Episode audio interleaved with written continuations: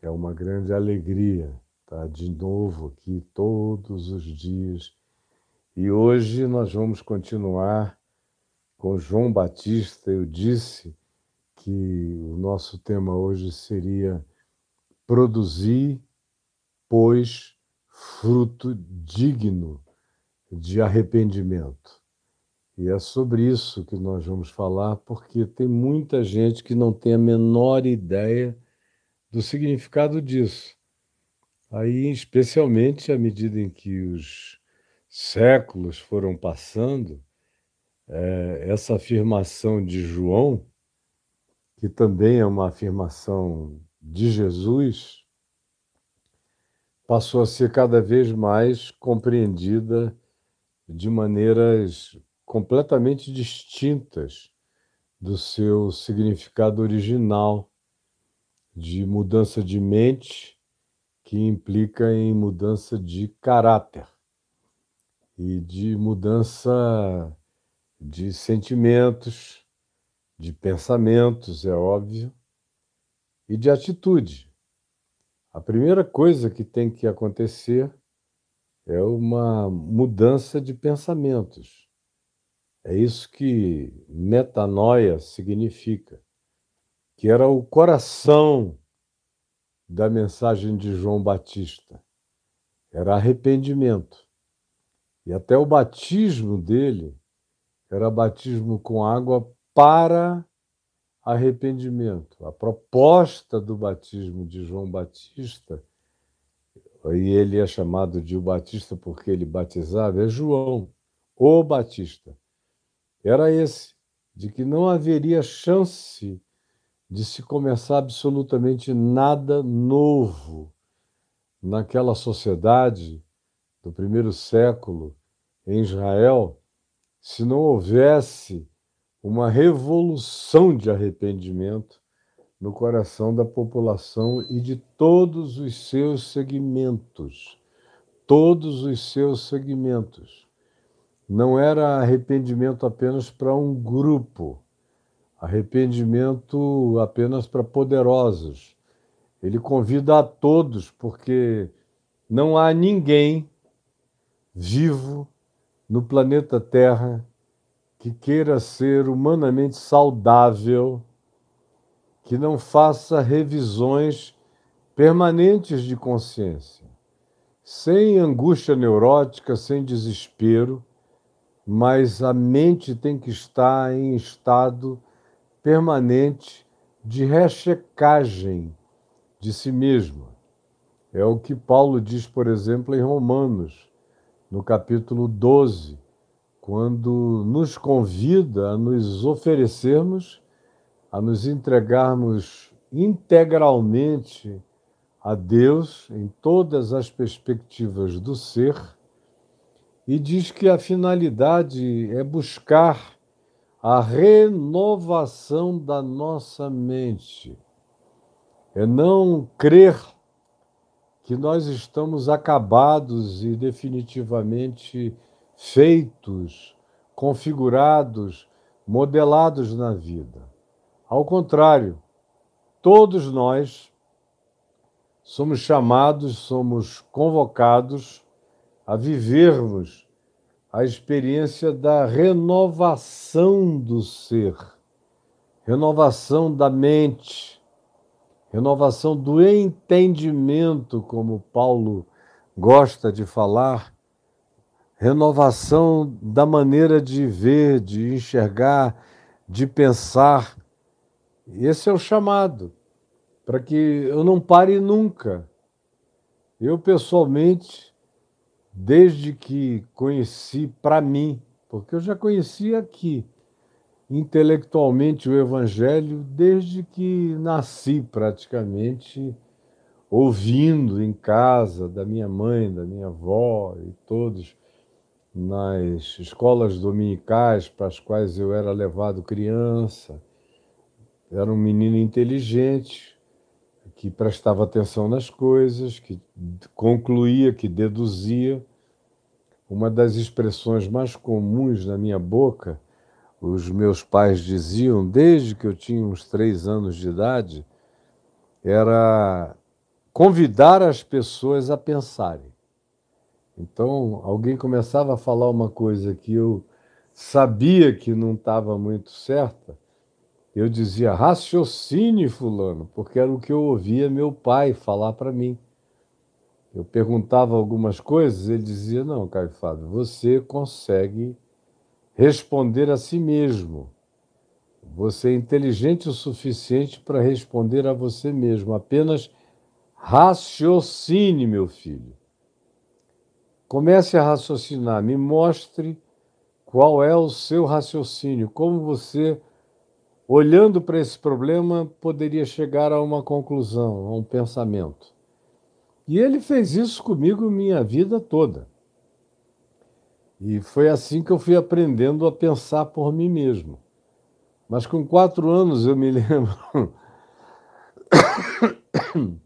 e disso eu mesmo me lembro, quatro anos na porta da Igreja Presbiteriana de Manaus, na rua Silva Ramos, naquele tempo, e, e quando eu ouvia pessoas falando para um lado, para o outro, eu ficava ali pequenininho, olhando para cima, e andava sempre com os processos de direito do meu pai embaixo do braço, que eu pegava processos velhos, vencidos, lá na minha casa, eu adorava, ele era advogado, eu adorava aquela história do meu pai advogado, orador, escrevia peças importantes em defesa dos clientes. Então, quando ele dizia mais um processo fechado, ganho e acabado, e às vezes ele levava alguns para casa, ou tinha levado para escrever em casa, e eles ficavam lá, depois de concluídos, até que ele os guardasse no escritório.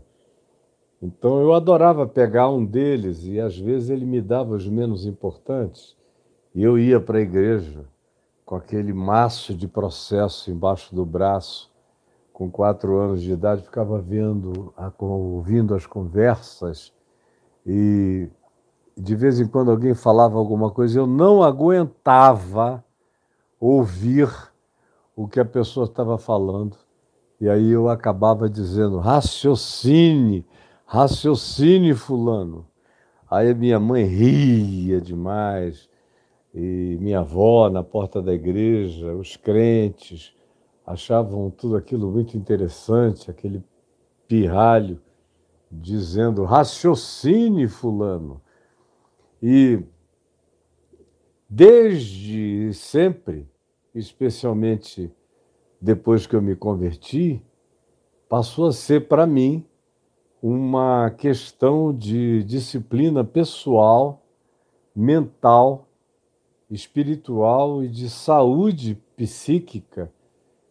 Todos os dias eu olhar para dentro de mim mesmo e fazer uma revisão dos meus processos mentais, do meu entendimento, da minha percepção das coisas. Eu tenho aprendido muito, muito, muito. Já vinha aprendendo com os meus filhos, desde que eles nasceram, e o mais velho já tem 47 anos, que é o Ciro. Eu tenho, meus filhos são todos muito adultos.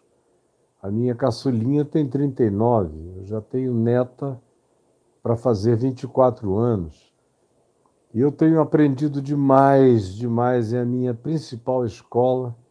São esses filhos todos que Deus me deu, com os quais eu aprendo muito sem perguntar nada, só ouvindo, prestando atenção, com o mínimo de intervenção, vendo quais são os raciocínios deles, como eles concluem e dependendo da conclusão, se não for uma conclusão exatamente saudável, eu peço licença, porque não tenho mais criança.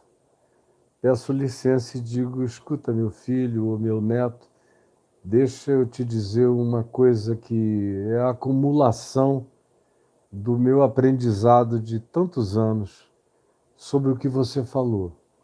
E aí eu aproveito tudo de bom que a pessoa disse Quanto a isso, isso, isso, tudo certo. É isso mesmo, eu concordo com você. Agora, tem um aspecto que você deveria considerar, que pode não ser tão saudável assim. E aí eu digo que é, com mansidão, com calma, e explico qual é o meu entendimento segundo o Evangelho, mas sem jogar logo na cara de ninguém. Olha, a Bíblia diz, o Evangelho diz, Jesus diz. Não, eu enuncio o princípio. E aí, a maioria deles, quando ouve o princípio, já sabe de onde vem.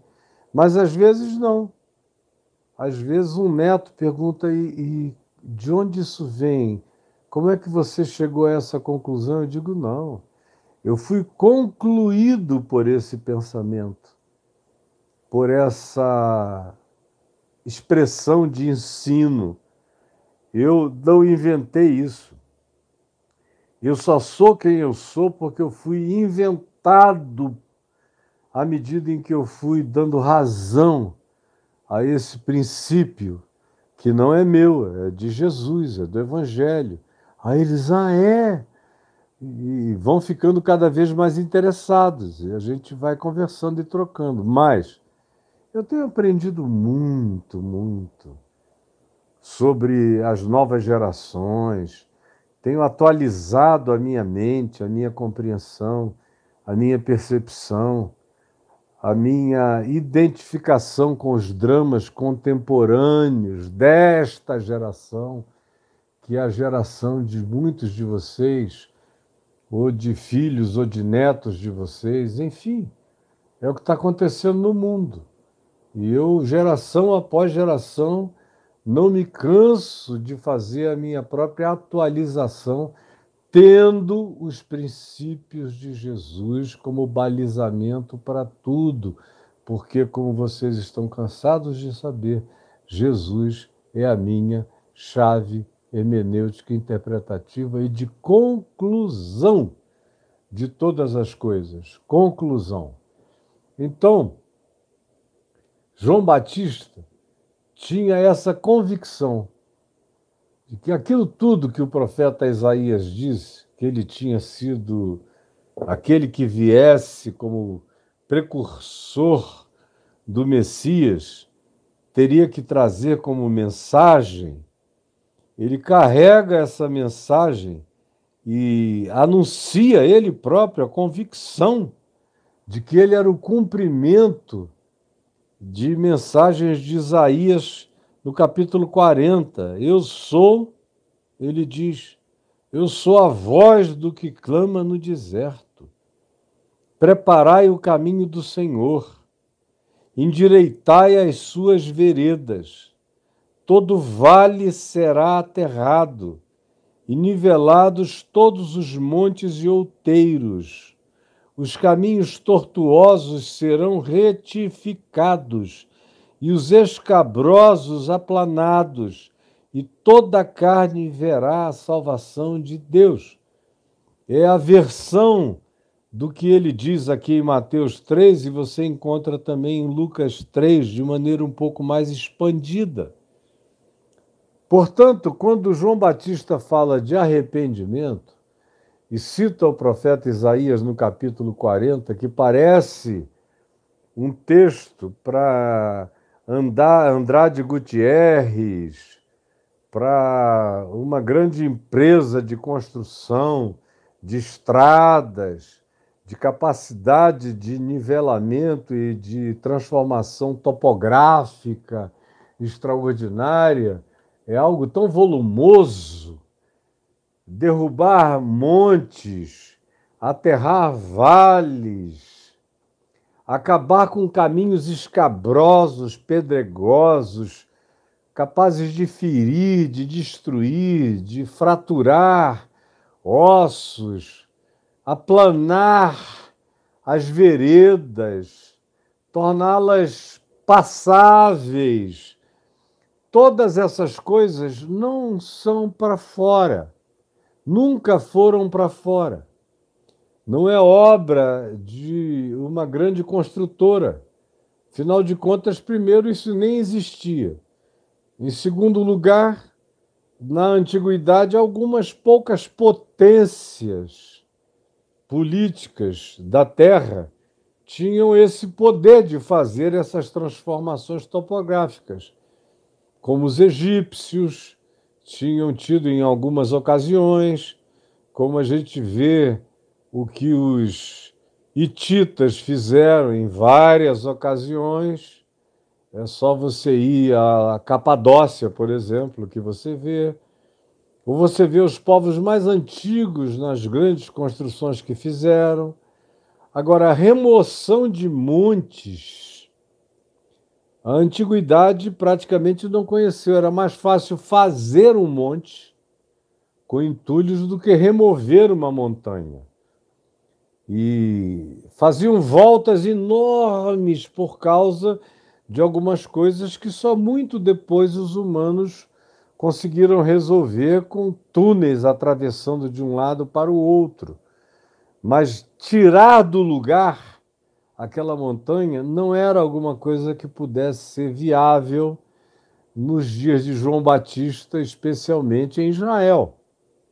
Então é óbvio que ele está falando de outras coisas. E Isaías, mil anos antes, ou oitocentos anos antes de João Batista, não estava falando também de terraplanagem e de grandes obras topográficas. Obviamente, o ambiente dessa reconstrução era o interior, era a mente, eram sentimentos, eram emoções, eram atitudes, eram decisões, era a formatação do caráter era a produção de toda essa transformação que vinha das diversas e variadas dimensões humanas.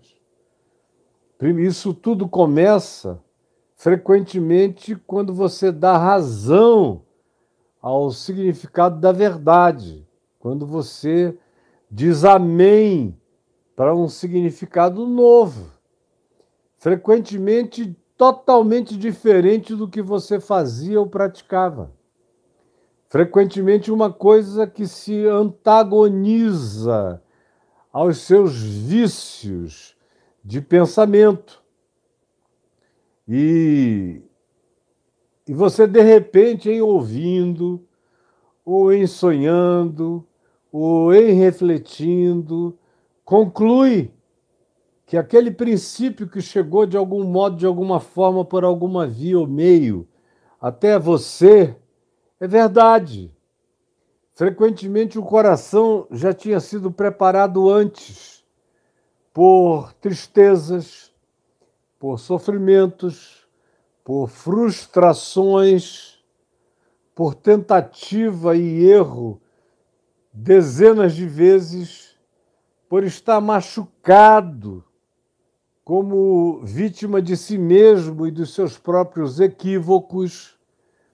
E não raramente são essas frustrações, dores, sentimentos, impedimentos que fomentam, adubam e fertilizam o chão do nosso coração para ficarmos férteis, para desenvolvermos o humus interior para que a semente do pensamento da vida, da reflexão da vida, encontre algum lugar de agasalho, de umidade, e a gente, com alguma humildade, se abra.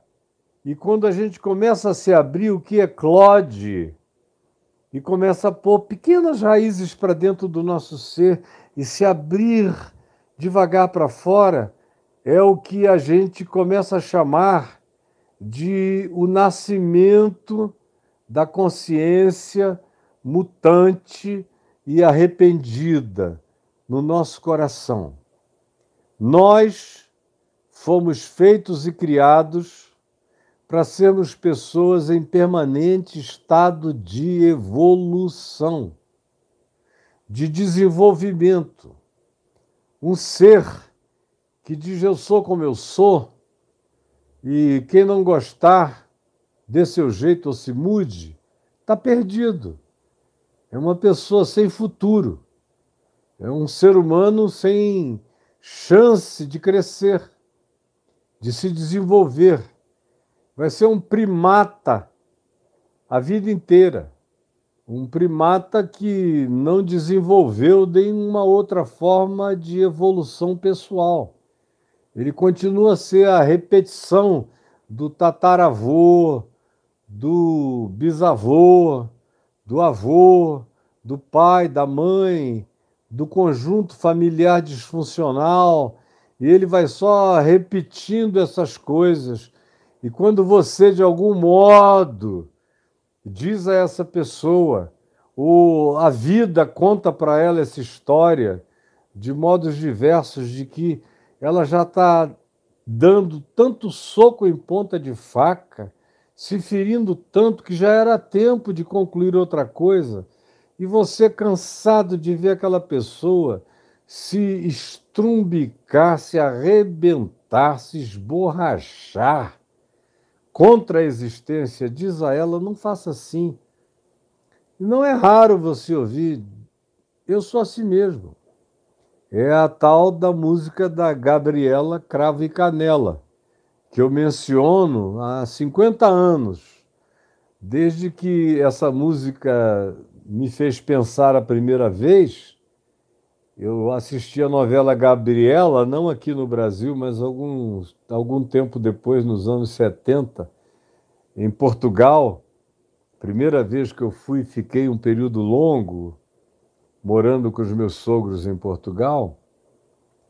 E a novela parava o país inteiro em Portugal nos anos 70. Era a menina Gabriela. E até o primeiro-ministro Mário Soares, Mário Soares marcava as suas falas na televisão para depois da Gabriela Cravo e Canela. E foi lá que eu assisti e foi lá que eu prestei atenção na música. E no karma, e no ciclo fechado de uma música tão linda, de uma poesia maravilhosa, agradável de ouvir, mas uma mentira kármica que não abre espaço para você quebrar o ciclo da mesmice, da repetição, da imutabilidade. Que eu nasci assim, vou viver assim, vou ser sempre assim. Gabriela, meu Deus, quem quer que diga isso de si mesmo botou um teto baixo na cabeça e não haverá luz, não haverá crescimento, não haverá estatura, não haverá desenvolvimento, não haverá mudança, não haverá transformação. Os montes desnecessários, as montanhas de amargura, de preconceito, de ódio, de vingança, nunca serão nivelados na alma, jamais. Os abismos cavados por gerações do nosso ser e mantidos por nós enquanto poetizamos dizendo: Eu nasci assim, vou viver assim, vou morrer assim, sempre idiota a dizer sempre Gabriela, com a Sônia Braga novinha, com aquele corpo de violão toda gostosinha e sensual, parecia que o que ela estava dizendo não tinha nada de errado. Mas se você se abstrair da beleza da mulher e que fazia tudo que fazia por causa da espontaneidade do seu ser, e se ativer a descrição da música, ela é de uma paralisia, de um estado de estratificação kármica do ser terrível e insuportável, anti-evangelho, porque o que João vem fazer e, e Isaías tinha profetizado era realizar toda essa obra que descrita aqui, todavia, não é para fora. Como eu acabei dizendo já a vocês, essa voz que clama em nome do Senhor, endireitai as suas veredas, está falando de caminhos tortos. Tortos. Torne sua vida reta. Simplifique a sua existência. Não labirintize a sua existencialidade num serpenteamento que só provoca não soluções, ou seja, insolubilidade. Ao contrário, simplifique a sua vida, torne esse caminho reto. Faça isso. E mais, todo vale será aterrado. Essas coisas, esses abismos desnecessários, essas pirambeiras existenciais que a gente carrega no coração. O profeta Isaías disse que precisariam ser aterradas, e João Batista disse: Eu vim para fazer isso. Para que todo vale seja aterrado, aplainado, sejam nivelados todos os montes e todos os outeiros, todas as escarpas perigosas sejam colocadas no nível de passabilidade, onde você pode passar, atravessar onde qualquer um, do menino ao idoso. É um caminho que tem que ser facilitado para todos. Os caminhos tortuosos, labirínticos, serão retificados, colocados em retidão corrigidos, e os caminhos escabrosos, os caminhos e os cânions perigosos, por onde passar-se pode significar acidente, fratura, morte. Serão todos eles aplanados, para que toda a carne veja a salvação de Deus, para que todo ser humano experimente a possibilidade de uma vida boa em Deus. Esse é o significado do arrependimento.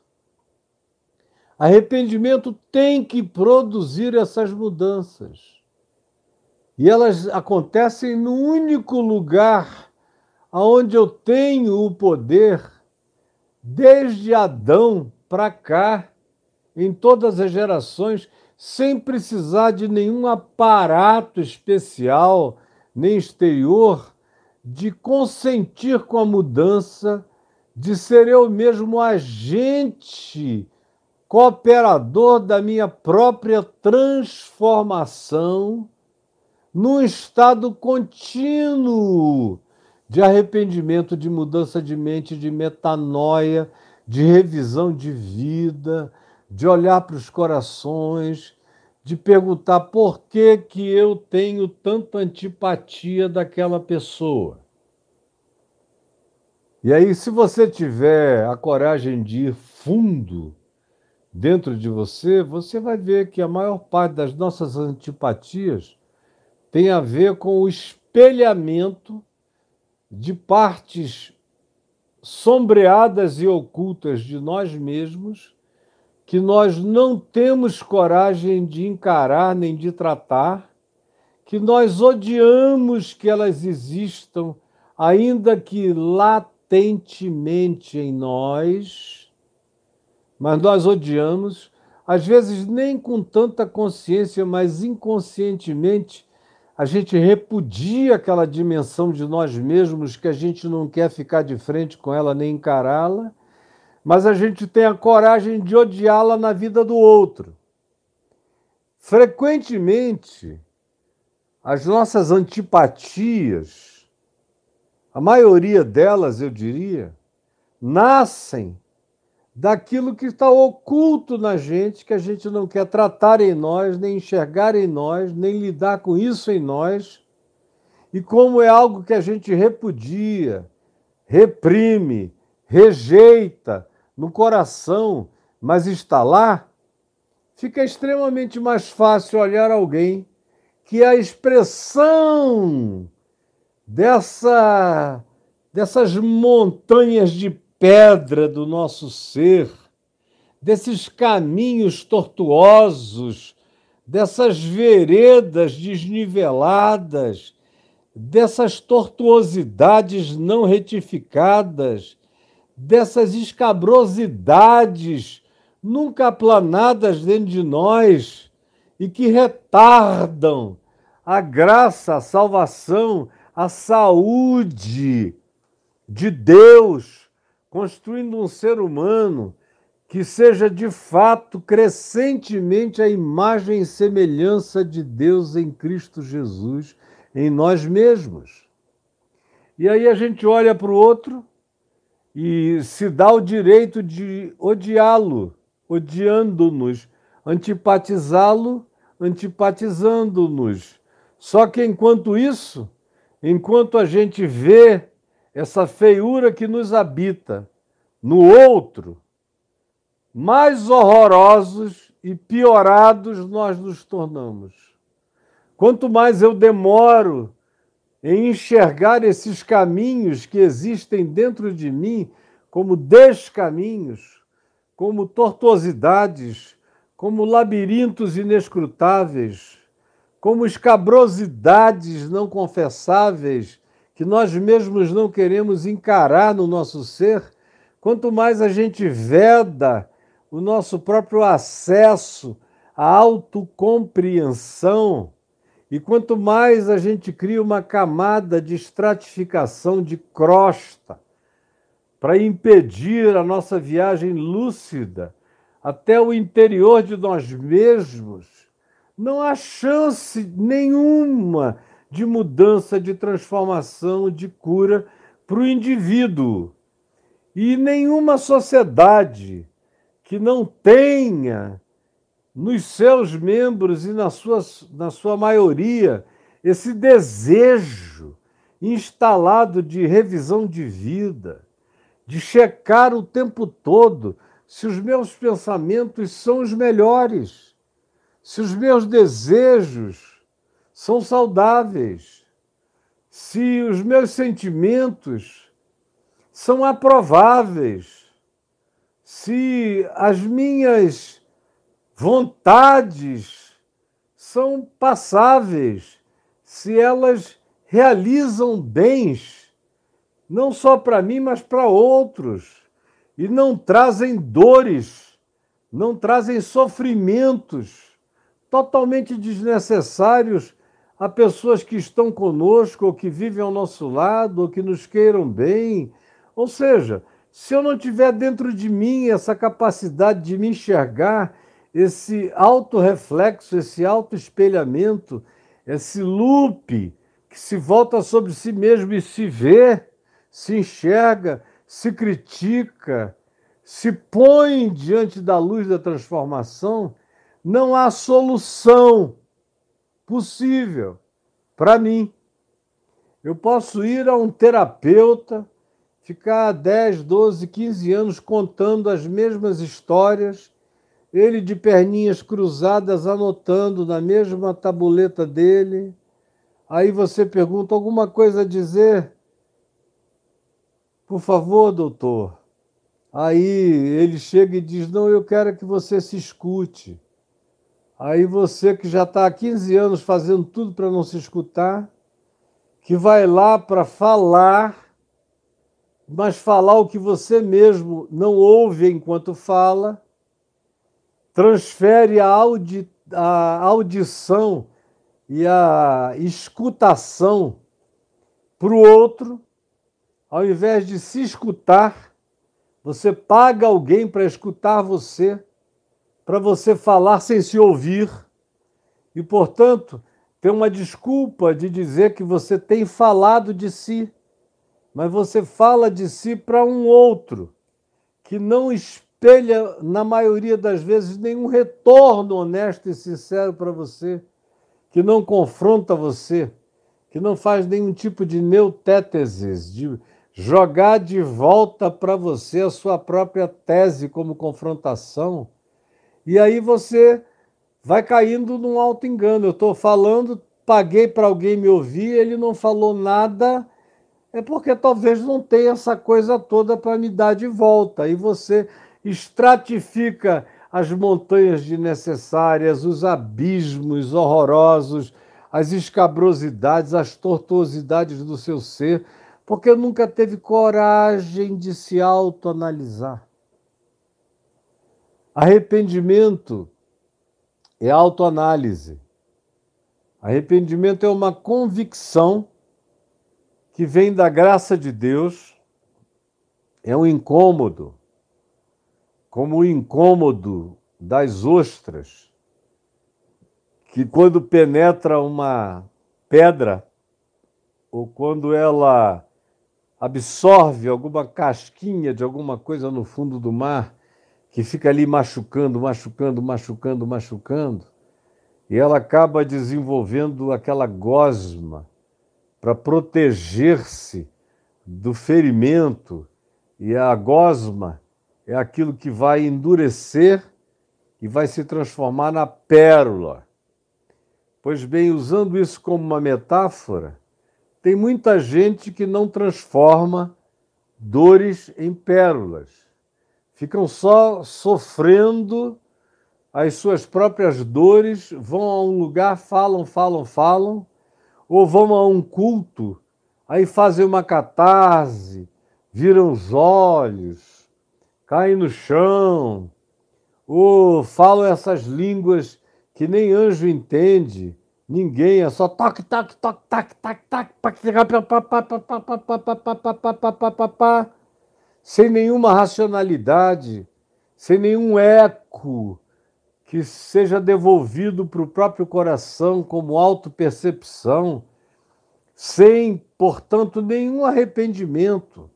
Por isso você vê nesses avivamentos brasileiros, por exemplo, toda essa algazarra, essa fanfarrice, sem lágrima, sem choro, sem autocompreensão, sem dor, sem autovisitação, sem a decisão da transformação Agora, o simples fato de eu começar a me enxergar, ou de ter lampejos acerca de mim mesmo, ou de ter uma pulsão que comece a me dizer: se enxerga, rapaz, olha para você mesma, menina.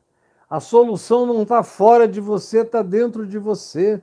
A mudança não tem que ser no mundo nem na vida dos outros. A única mudança possível é em ti. Isso acontece por uma mudança de mente. Isso, esse start, é pura graça divina. Já é trabalho do Espírito Santo nos provocando. Por isso é que a Escritura diz: se ouvirdes a sua voz, não endureçais os vossos corações se ouvirdes a sua voz, não endureçais os vossos corações, porque não tem nada pior do que a gente ouvir a voz de Deus, como vocês estão ouvindo aqui, aí fica ali um falando bobagem para o outro, tem gente aqui jogando o meu tempo fora, ficam trocando carícias uns com outros. Ah, que bom, cheguei tarde, você lá, lá, lá perdendo tempo, perdendo tempo, jogando o tempo fora. É um pessoal que vem aqui talvez encontrar outro pessoal, ou que, quem sabe, queira pegar 30 segundos de uma fala minha, não estão dispostos a refletirem, a raciocinarem o processo todo. É uma, um nervosismo de ficar falando, é uma agitação mental a própria participação de muitos de vocês aqui, repetindo as mesmas bobagens que eu leio todo dia, e uns para os outros, e tirando a, o sossego mental de quem está querendo ouvir, com provocações de uns aos outros, já é um sintoma dessa doença. É um sintoma dessa doença. Quando eu fico vendo esse horror de comentários desculpem, amigos, a maioria deles idiotados, totalmente infantilizados. Eu digo, meu Deus, tomara que no meio de todos os que já passaram por aqui, agora nesse instante tem 381 presentes aqui. Mas daqui a pouco, se eu abrisse as minhas referências aqui, eu ia ver que já passaram por aqui hoje umas 2.400 pessoas. E algumas delas só passaram para ver se teve, e são pessoas com boas intenções, vão assistir daqui a pouco, ou vão assistir nos intervalos que possuam durante o dia ou a noite. Mas muita gente vem para não ouvir vem para ter uma desculpa para si mesmo, dizendo: não, eu ouço Caio todo dia. Mas a pergunta é: se você me ouve todo dia, existe alguma equivalência entre a mensagem do evangelho puro, verdadeiro, simples, às vezes cáustico, direto, cortante, que eu prego aqui, falando para a natureza humana, para minha, para a sua e de todos nós, produz algum fruto de mudança? Produz algum fruto de arrependimento? Produz? Muda alguma coisa? Transforma alguma coisa em você? Ou você continua o mesmo idiota, a mesma boba, o mesmo tolo que me usa como um pretexto cotidiano para dizer: não, hoje eu já ouvi o Caio. Quem dera vocês me ouvissem.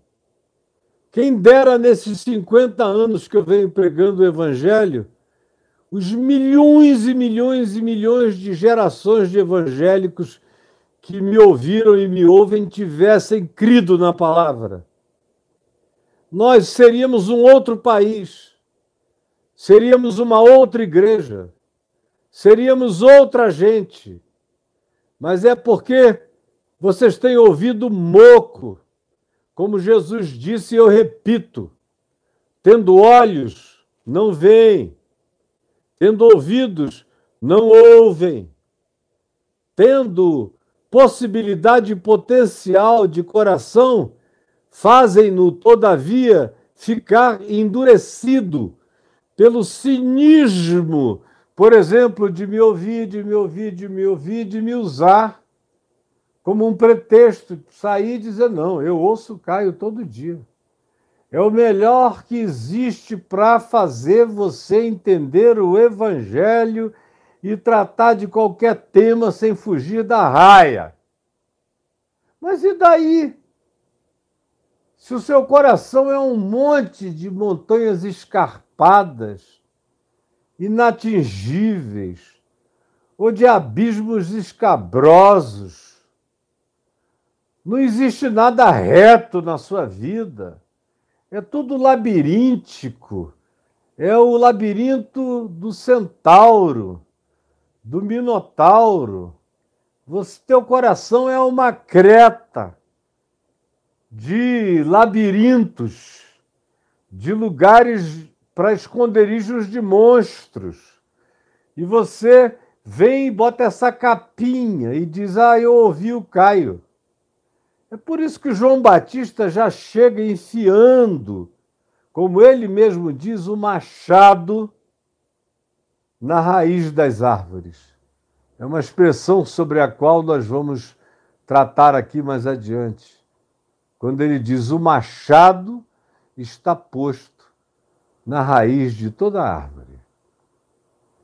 Se a árvore for boa, ela vai continuar plantada no chão, absorvendo os nutrientes da vida. Se a árvore for má, ela vai ser cortada. Como Jesus repetiu a mesma exata ideia em João, no capítulo 15, quando ele fala da videira verdadeira a videira verdadeira de onde procedem os ramos verdadeiros, a videira é Cristo, e os ramos verdadeiros são os que estão ligados nele. Mas a gente só sabe se esses ramos são verdadeiros se eles derem fruto. E todo ramo que não der fruto será cortado e lançado fora.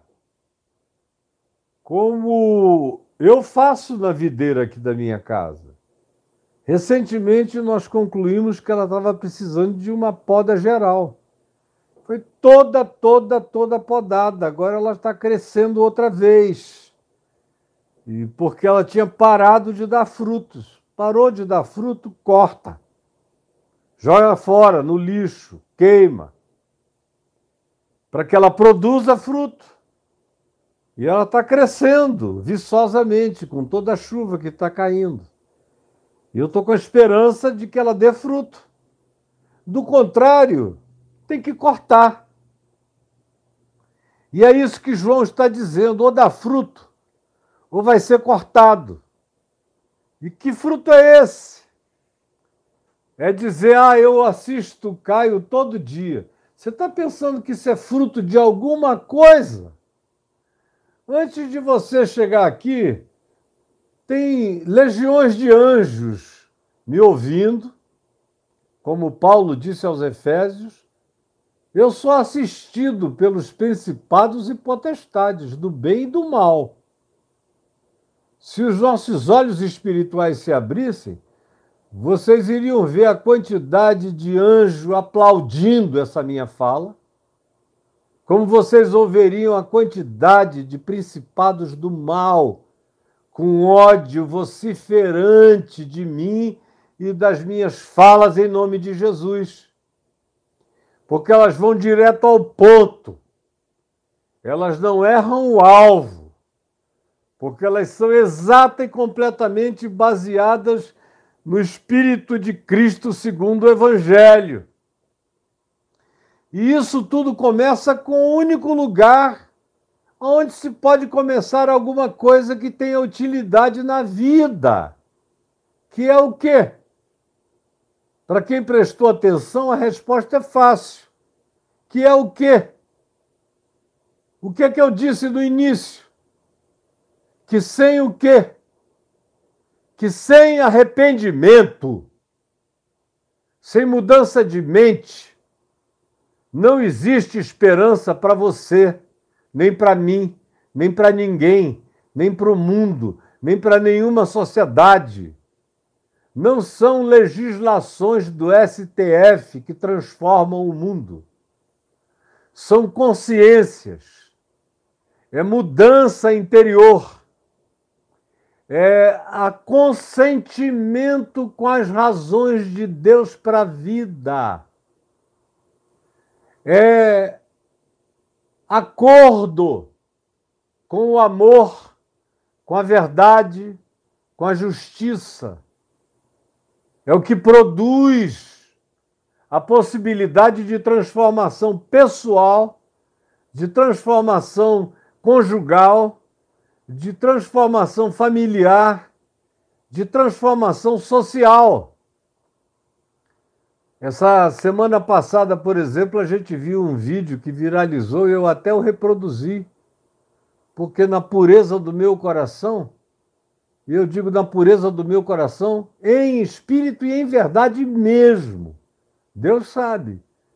Quando eu vi, ouvi o hino cantado num supermercado, posso crer no amanhã, porque ele vive, posso crer no amanhã, me deu uma alegria, porque eu já não ouço esses hinos faz muito tempo. Tudo é guerra, vou pisar, vou bater, vou matar, meu general é Cristo.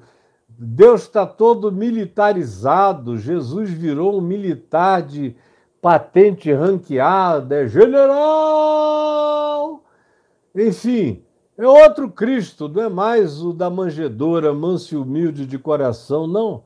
É um Jesus Pilatos, é um Jesus Júlio César, é um Jesus Domiciano, é um Jesus Gengis Khan, é um Jesus anticristo que está sendo anunciado. Aí quando eu vi, aparentemente, espontaneamente, foi a narrativa que veio no vídeo, alguém começou a cantar e aquela multidão toda se uniu. Eu falei, meu Deus, que coisa bonita. E repostei para hoje ficar sabendo que é um projeto de flash mob do apóstolo César Augusto, que eu conheço desde que ele tinha 20 anos de idade, ele e o Rodovalho, quando ainda andavam juntos e trabalhavam juntos lá em Goiânia, antes de fundarem esses impérios midiáticos e distantes de Deus, e que só pensam em dinheiro, em poder, em conquista, e em associação com os poderes constituídos não importa quais sejam. Eu já vi o César Augusto partir dos militares para a democracia. Na democracia, eu ouvia dizer: Eu sou Íris Rezende até a morte. Aí, quando ele via que o Íris não iria ganhar a eleição, mais de uma, duas, três, dez vezes ele me ligou, dizendo: Olha, tem um cara aqui do PT que vai ganhar essa eleição. O nome dele é Fulano. E você conhece? E eu dizia: Conheço. É uma pessoa razoável? Eu dizia: É, quando era. Ou quando não era, eu dizia: Não, não é. é você acha que se eu votar nele, eu vou estar fazendo alguma coisa errada? Eu falei: Não, ele parece ser um bom candidato. O resto a gente só vai saber sabendo. E aí, se não for o melhor candidato, você nunca mais vota nele o, durante a gestão dele, você enfrenta os erros dele. É assim que a democracia funciona. Aí eu ouvia sair do Íris, que ele dizia que não ia nunca largar, não porque o Íris tivesse feito alguma coisa errada, mas porque não ia ganhar naquele ano, ele já mudava para o outro. E aí ficava amigo do outro. E eu vi esse cara mudando de governador e de presidente nesses últimos 40 anos, o tempo todo. É quem estiver no poder e aí eu vi hoje, no jornal, acho que foi na, na, na revista Capital, uma matéria dizendo que era um flash mob que eles organizaram para fazer dentro dos supermercados. E é, vamos ganhar almas para Jesus. Aí vai a igreja inteira para um supermercado, aí faz um flash mob aparentemente espontâneo. Mas todo mundo que está ali é da igreja, não tem nada espontâneo. Não é sincero nem verdadeiro, é uma estratégia para ver se comove pessoas. Aí, para mim, já deu uma brochada geral, o que eu pensei que tinha sido uma alegria de alguém que contagiou outros, porque hoje em dia todo mundo conhece essa, essa canção, inclusive todos os católicos, carismáticos ou não, conhecem a canção Porque Ele Vive, Eu Posso Crer no Amanhã, que é uma canção linda do Evangelho. Bonita. Aí quando eu li hoje, eu falei, meu Deus, é tudo ensaio, é tudo fake. Não tem absolutamente mais coisa nenhuma espontânea acontecendo, que coisa horrorosa. E me deu uma profunda tristeza simplesmente porque não é espontâneo, não é sincero, não eclodiu do ovo da verdade, mas da serpente das estratégias e das táticas para levarem pessoas para a igreja para dizimarem mais. Porque não tem ninguém preocupado com a alma de ninguém. A prova disso é que se você for lá numa igreja dessa e pedir um aconselhamento com esse pastor, você não vai receber jamais a ajuda e o aconselhamento. Dele não, ele vai mandar para qualquer outro te atender, mas ele próprio não está nem aí para saber a dor das pessoas, para conhecer, para ajudar, para carregar, para visitar. Ele não tem tempo para pessoas, só tem tempo para projetos, para estratégias, para multidões, para o marketing de reunião que avance a arrecadação. Porque por dentro Nunca houve processo nenhum de conversão, de trabalho, de um arrependimento que endireite caminhos, que faça a mente pensar segundo Cristo. E é exatamente isso que João está fazendo aqui. E dizendo: produzi, pois, fruto digno de arrependimento. E aí você pergunta: que fruto de arrependimento é esse? Ontem nós começamos a ver que ele olhou aqui o capítulo 3, verso 6 de Mateus, diz que as pessoas iam nas, das circunvizinhanças do Jordão e depois começaram a descer de Jerusalém até lá o Jordão. É uma boa caminhada de descida. E se tem descida, vai ter que ter subida. E chegaram lá os fariseus, muitos deles vindos de Jerusalém. E quando João os viu vindo para o batismo, com aqueles saiões, aquelas roupas, aquelas bugigangas todas, aqueles aparatos, e indo para ser batizados por João, João lhes disse sem dó nem piedade o seguinte, verso 7: Vendo João, porém, que muitos fariseus e saduceus, que eu já expliquei milhares de vezes que grupos eles são e o que representavam, vinham ao batismo, disse-lhes: raça, eu falei ontem dessa raça, desse arianismo.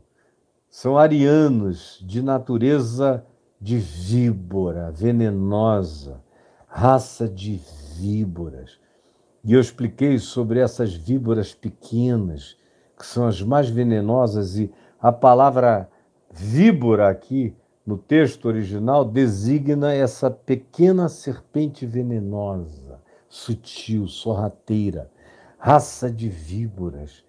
Quem vos induziu a fugir da ira vindoura?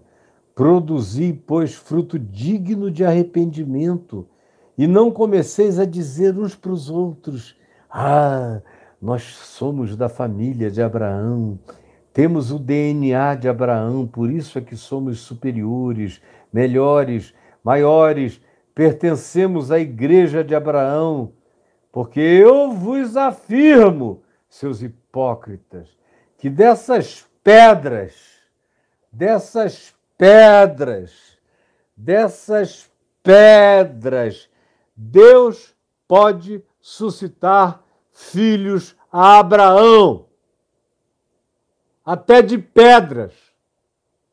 Quanto mais num processo de reprodução genética.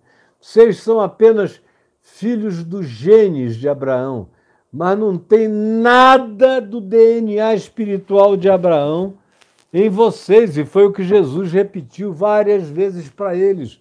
E em Mateus 6 e 8, ele repete muito. No capítulo 8, então, é uma paulada direta nesse culto à genética e ao DNA de Abraão, que Jesus faz e conclui o chamando não de filho de Abraão, mas de filhos do diabo. Leiam João 8. De modo que João Batista, antes da pregação de Jesus, já mantinha a mesma consciência de que os piores indivíduos da sociedade em Israel, nos dias dele, João e de Jesus, eram os religiosos.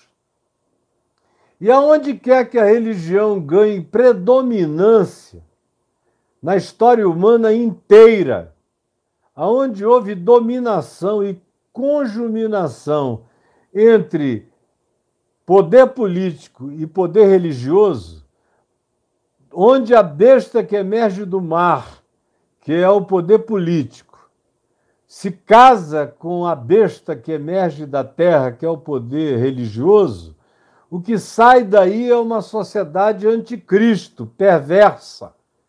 E a troca de poderes retroalimenta a maldade.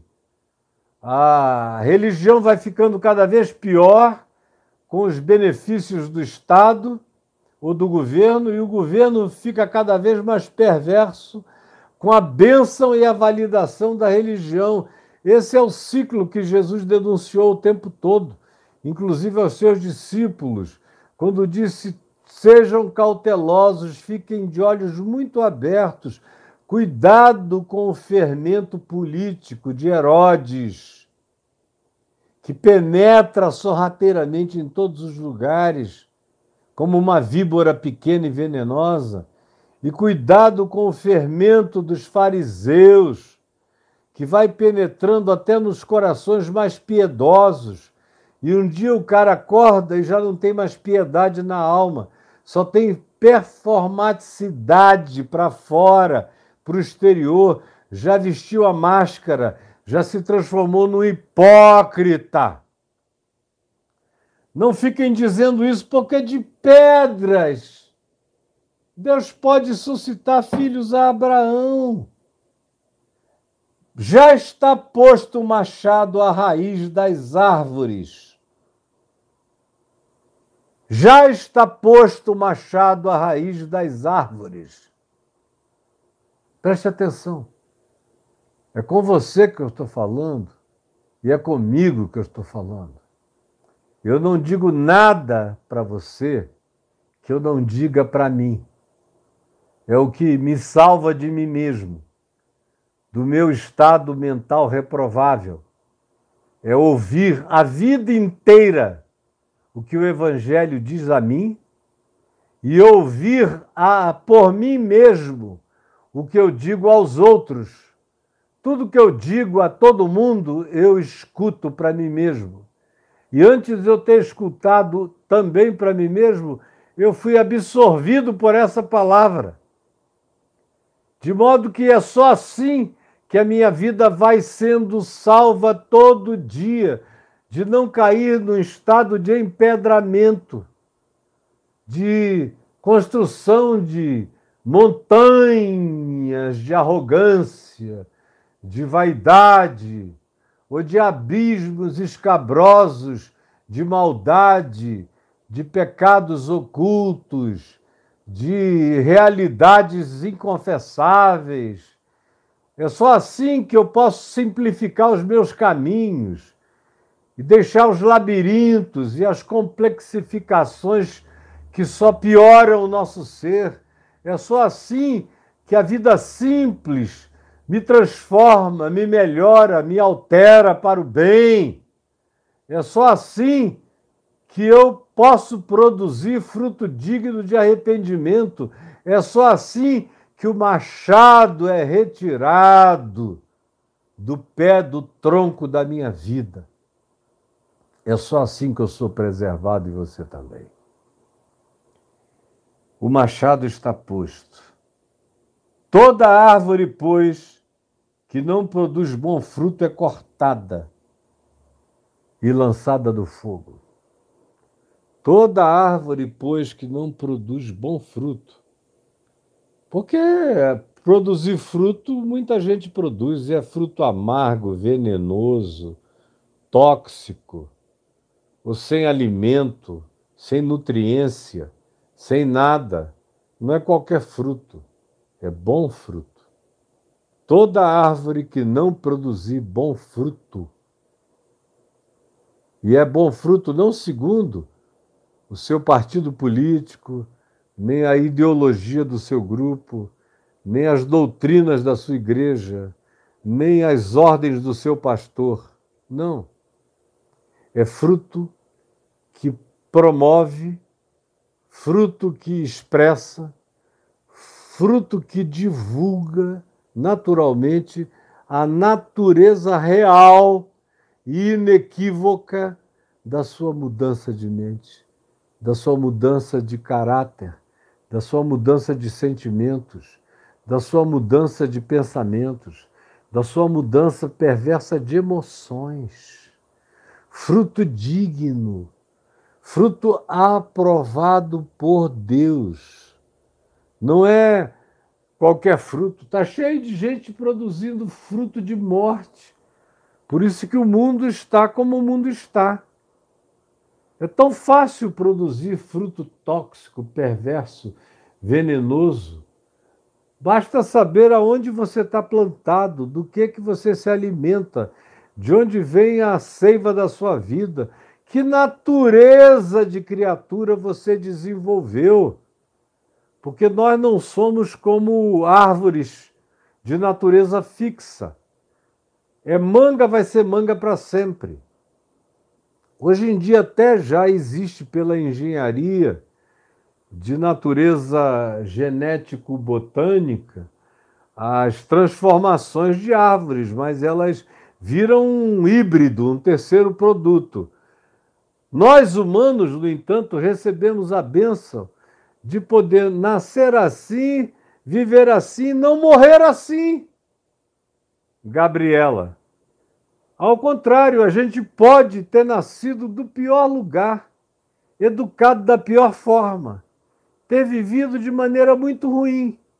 Mas no dia em que nós ouvimos a sua voz e não rejeitamos, nesse dia chamado hoje, nesse momento eterno de agora, se você ouve a voz de Deus e não a rejeita, a acolhe, dá razão a ela, não por um momento, como Tiago disse, para depois sair e se esquecer do que viu, porque o que eu estou apresentando aqui é um espelho da palavra para ver se cada um enxerga seu próprio rosto e, vendo a sua própria feiura, se converte, entra num estado de arrependimento, de tristeza para a vida. Como Paulo diz na segunda carta dele aos Coríntios, tristeza para a vida, que não é a tristeza segundo o mundo, que só produz frustração que não muda. O cara até se reconhece fora da linha da vida. E mais canta a música da Gabriela Cravo e Canela. Eu nasci assim, vou viver assim, vou morrer assim, sempre cretino, sempre canalha, sempre barraqueira, sempre cheia de ódio, sempre fofoqueiro, fofoqueira, sempre mentiroso, mentirosa, sempre alimentando ódio e não amor, sempre preconceituoso, preconceituosa, sempre fóbicos daqueles que sejam diferentes de vocês, sempre. Como, por exemplo, ontem eu estava vendo com a Adriana um documentário que todo mundo, todo cristão deveria ver. Eu assisti aqui num, no canal Brasil, na, na Sky, e chamado Fé e Fúria. É, quem nunca viu deveria ver o quanto antes. Fé e Fúria. Documentário sem comentários. São as pessoas falando umas falando de como vem a ação das outras. São evangélicos descendo o pau nos cultos afro e são as mães de santo e os pais de santo, o babalalaô, como meu amigo Ivani dos Santos, dando as suas opiniões. Aí o choque. Os crentes parecem os bruxos, parecem os feiticeiros raivosos cheios de ódio.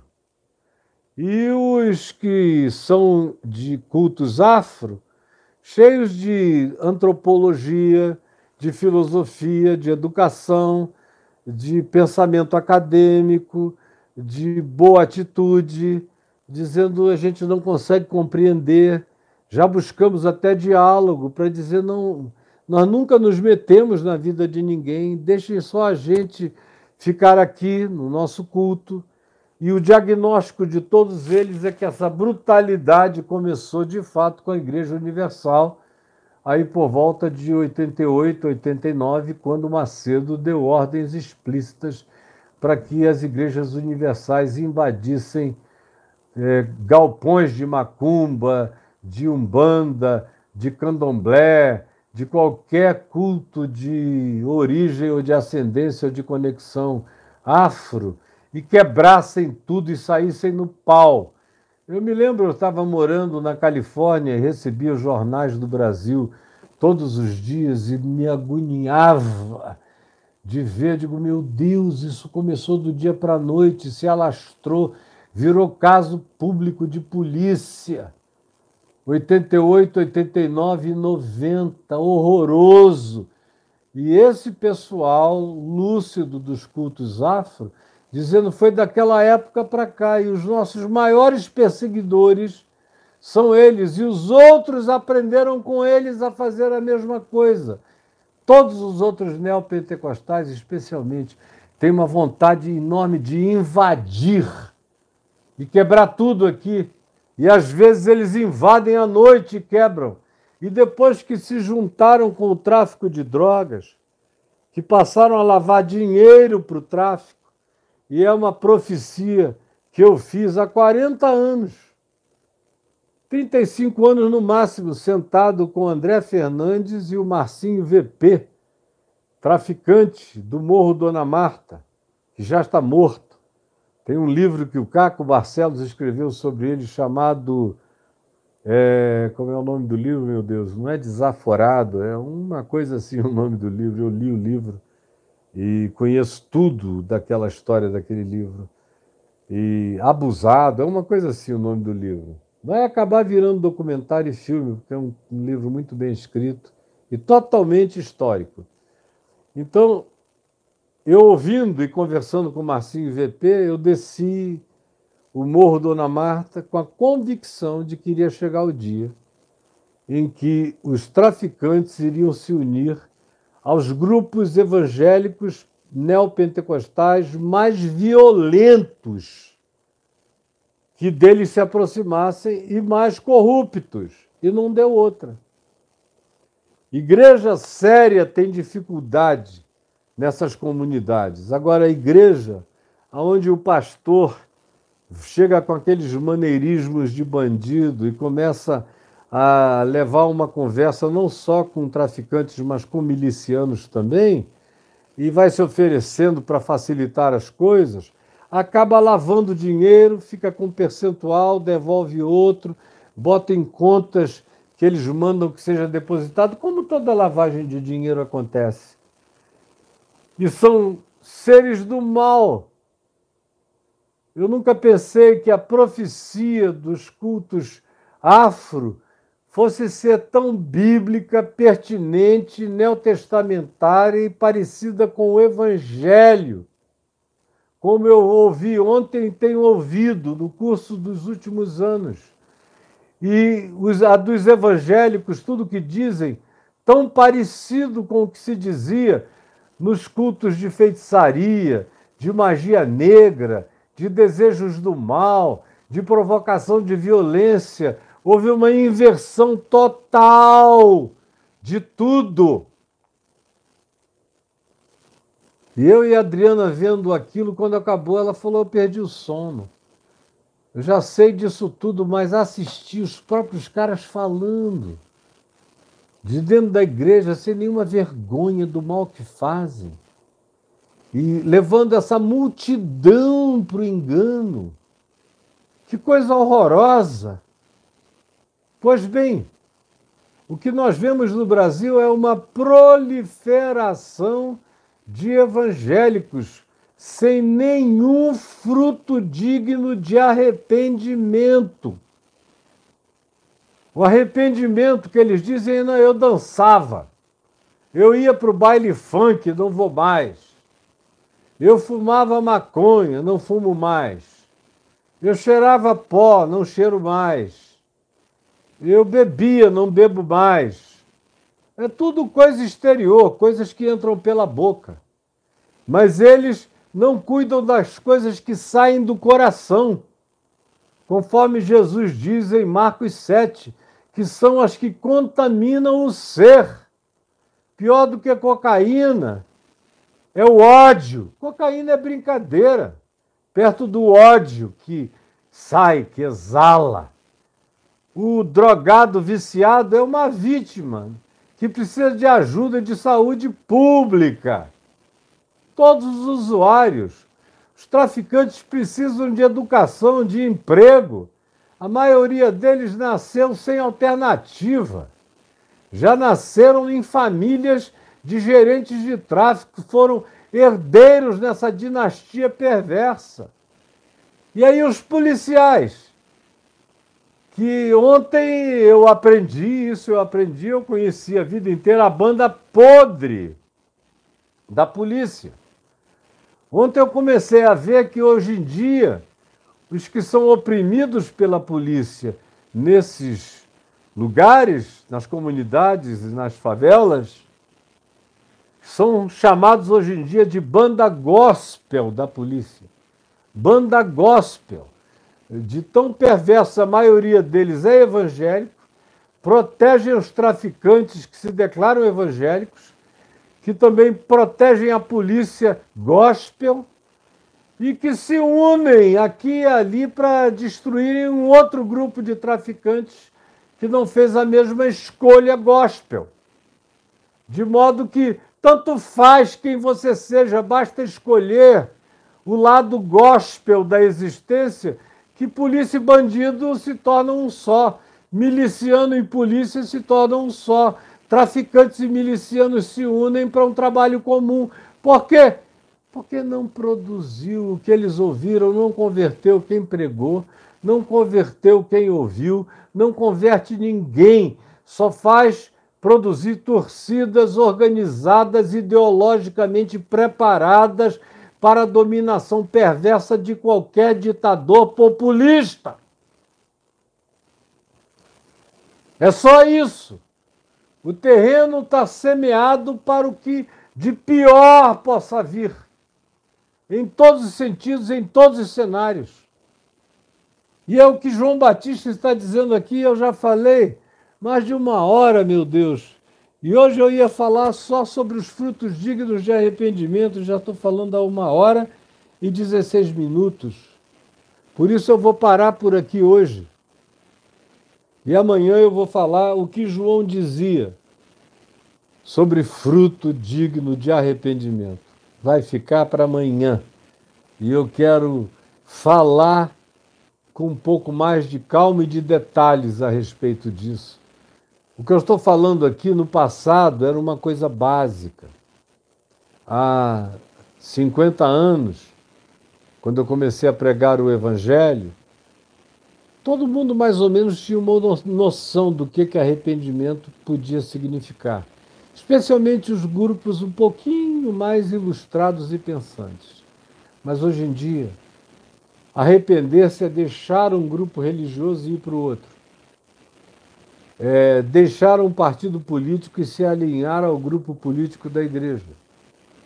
Arrependimento tem a ver com parar de gastar dinheiro com loteria esportiva e passar a colocar o dinheiro no dízimo da loteria da teologia da prosperidade da igreja, fazendo uma aposta com Deus de que Ele vai multiplicar a minha renda cem vezes mais.